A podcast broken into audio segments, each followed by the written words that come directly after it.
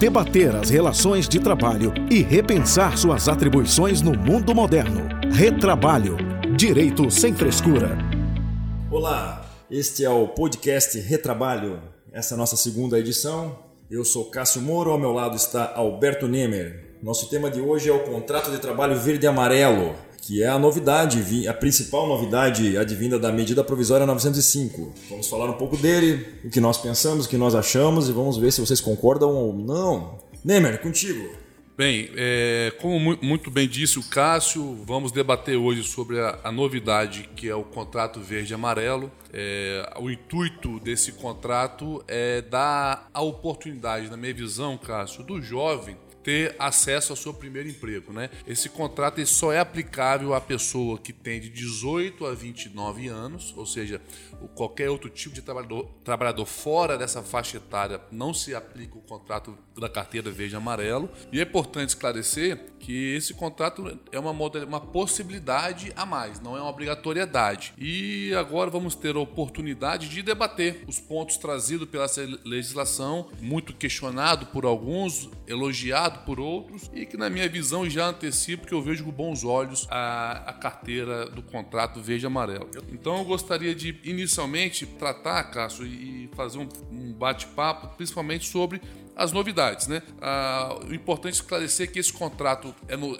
vai ser no máximo de dois anos, correto? Dentro outras questões que ele traz, traz a questão do, da, da forma de pagamento, que eu até gostaria de ouvir a sua opinião. O que, que você entende sobre essa questão do, do 13 terceiro salário pago mês a mês? O que, que, você, o que, que você pode falar sobre isso pra gente? Bom, uma grande novidade, e essa eu acho que muda o paradigma de pagamento salarial, é a possibilidade de se pagar o 13º, as férias e até mesmo o FGTS com a indenização rescisória mês a mês. Né? Um dozeavos de cada de, de férias 13 terceiro, além do FGTS com a indenização de rescisória, é, que pode até ser reduzida a 20%, o texto é um, é um, tanto quanto prolixo nisso, paga mês a mês e aí, nesse caso mesmo que dispensado por justa causa, o trabalhador leva essa multa ou essa indenização, dependendo do entendimento. É, há uma crítica muito grande quanto ao FGTS, quanto à indenização pela redução de 20%, é, mas tem também a compensação de que a pessoa pode receber mesmo se cometer uma justa causa. Enfim, o que, o que, me, o que eu acho interessante desse pagamento mês a mês de férias e décimo terceiro? Ela muda um paradigma de forma abrupta. Ela mostra para o trabalhador, e ele vai verificar isso no mês a mês, que férias e décimo terceiro, pasma, férias e décimo terceiro não são nenhum benefício para o trabalhador. Eu digo, a remuneração das férias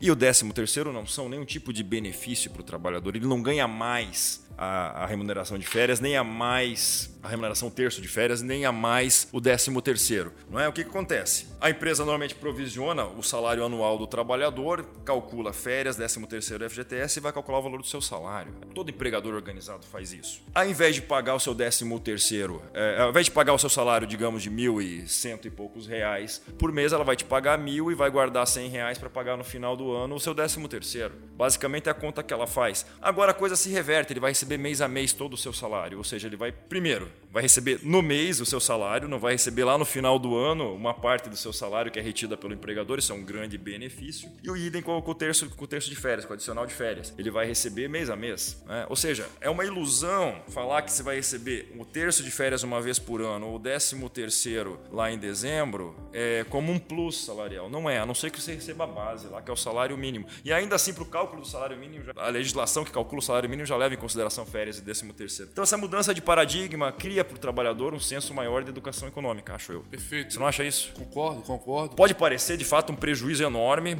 Ah, mas o, o empregador vai reduzir o salário para pagar o décimo terceiro e férias no mês. Mas ele já faz isso. Já está na conta, já, tá na já conta. feito. E outra coisa que é importante esclarecer, Cássio, é que para você aplicar o contrato verde e amarelo tem que ser para aqueles para faixa salarial de no máximo um salário mínimo e meio. Ou seja, é realmente uma porta de entrada do jovem no mercado de trabalho. Não só para aquelas pessoas com especialização, capacitação maior. É realmente é tirar o jovem que hoje estatisticamente é onde está o maior desemprego. Então é oportunizar ele a ter a primeira oportunidade de emprego e com essa faixa no máximo de mil, de um salário mínimo e meio. E outra coisa que é importante, que, que receberam bastante crítica esse projeto e eu discordo, é falar que vai receber um FGTS menor hum, do recolhimento é por mês de 8% para 2%. Importante esclarecer primeiro, é por um período limitado. Ou seja, não há um prejuízo é, tão grande assim. Segundo, é uma oportunidade de emprego. Eu acho que não há nem prejuízo. FGT, o que é FGTS? É um empréstimo compulsório para o governo que você vai, você vai, receber talvez lá na frente com uma atualização mínima. Então, ao invés de emprestar 8% para o governo, você vai emprestar 2%. Seu salário vai ser melhor. Verdade, concordo. E, a, e, isso, e agora a sua observação foi, me, me, me, deu um alerta que realmente você recebendo menos FGTS pode se refletir maior no salário maior, sem dúvida, sem dúvida. O, o cálculo da empresa é um cálculo só. É, é o custo de produção trabalho. Quanto que eu posso gastar, independente se é salário, férias, FGTS ou se é só uma coisa coisa. Perfeito. Na hora de calcular o, o, o, valor do produto final. E outra questão que se ventilou muito e se criticou muito esse contrato do verde e amarelo é a relação de o desempregado vai bancar esse contrato. Ah, o seguro-desemprego. O seguro-desemprego. Uhum. Acho que você queria falar uma coisa sobre isso, caso é importante. Ah, eu acho que o grande importante é que, é, de fato, o desempregado vai ter, que, vai ter que pagar previdência. Isso é ruim, é ruim. Mas ele vai ter uma compensação muito boa. Esse tempo de, de, de seguro-desemprego vai contar como contribuição para a aposentadoria. Numa época de reforma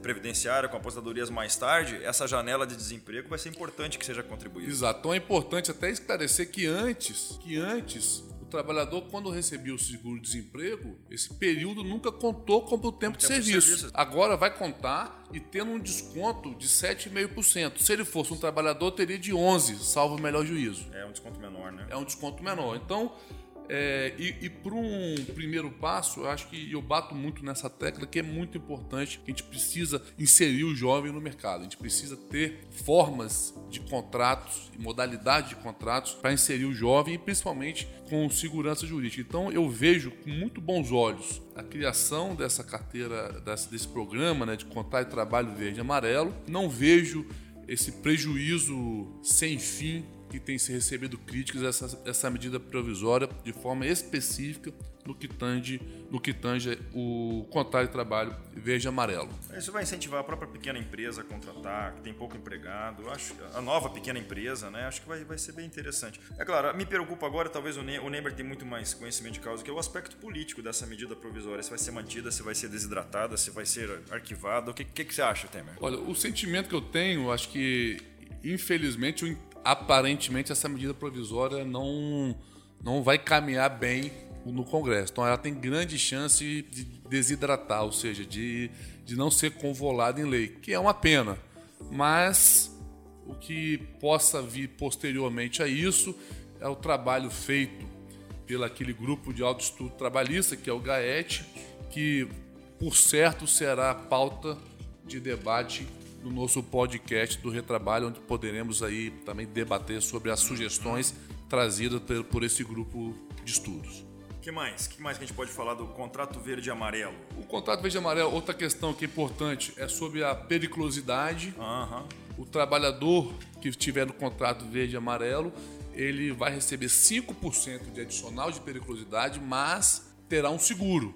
Terá um seguro, ou seja, caso venha acontecer algo com ele nesse sentido, ele terá um seguro que vai cobertar eventuais danos em razão da, da exposição aí agentes periculosos. É, é importante falar que o contrato é, é, é provisório, é contrato a prazo, mas que prorroga. Ou seja, se o trabalhador ficar na empresa, ele vai, vai prorrogar e vai ser regido pela CLT depois disso. Vai ser uma alteração contratual sem problemas nenhum. É, isso é muito importante, muito, um não ponto muito bem levantado. Não vai embora. Exatamente. Ela, aí, torna, aí se tornam todos os outros benefícios é claro, da CLT. Pode criar aquela situação do, do empregador querer dispensar o trabalhador para contratar outro, enfim. Mas eu não sei se a CLT também tem alguma política que, que evita isso, então... Exatamente. E, e onde houver má fé, né, a gente tem um justiça do trabalho bem firme e atuante que vai poder analisar isso. É, exatamente. Até porque acho que grande, grande parte dos contratos hoje, infelizmente, duram pouco mesmo, né? Hoje há uma rotatividade muito grande, então eu não sei se isso aqui vai repercutir estatisticamente num problema muito grande para o trabalhador. Especialmente Concordo. o primeiro trabalhador. Enfim, não sei. Vamos ver o que vai acontecer, né? Concordo, concordo. Agora, também acho, como, como há esse problema político de datação, não sei, se, não sei se as empresas já podem contratar por ele ou se vão ter segurança em contratar até que essa medida provisória não vire uma lei de fato. Né? É, pelo, pelo que a gente possa analisar, por exemplo, durante a vigência, aí eu como advogado, especificadamente, especificadamente sobre a medida provisória 95, eu orientaria a contratação durante somente a vigência. Acabando, findado aí a, a medida não convolada em lei, a empresa que contratar ou vai transformar no contrato normal, né, de contrato de trabalho, ou infelizmente vai ter que rescindir nos termos da MP. Acho que, acho que essas são as principais ponderações. É, bom, em breve a gente vai, vai abrir um canal nas redes sociais, na, um e-mail, coisa e tal, para pessoas mandarem suas dúvidas, suas críticas, descer o pau na gente, não tem problema. Foi o, esse foi, essa foi a segunda edição do nosso podcast Retrabalho.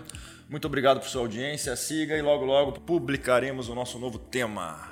Agradeço a atenção de todos. Em breve, além de publicar o nosso novo tema, também traremos aí o, o nosso canal de comunicação para que você possa enviar suas críticas, dúvidas e sugestões para os nossos próximos podcasts. Obrigado. Obrigado. Debater as relações de trabalho e repensar suas atribuições no mundo moderno. Retrabalho. Direito sem frescura.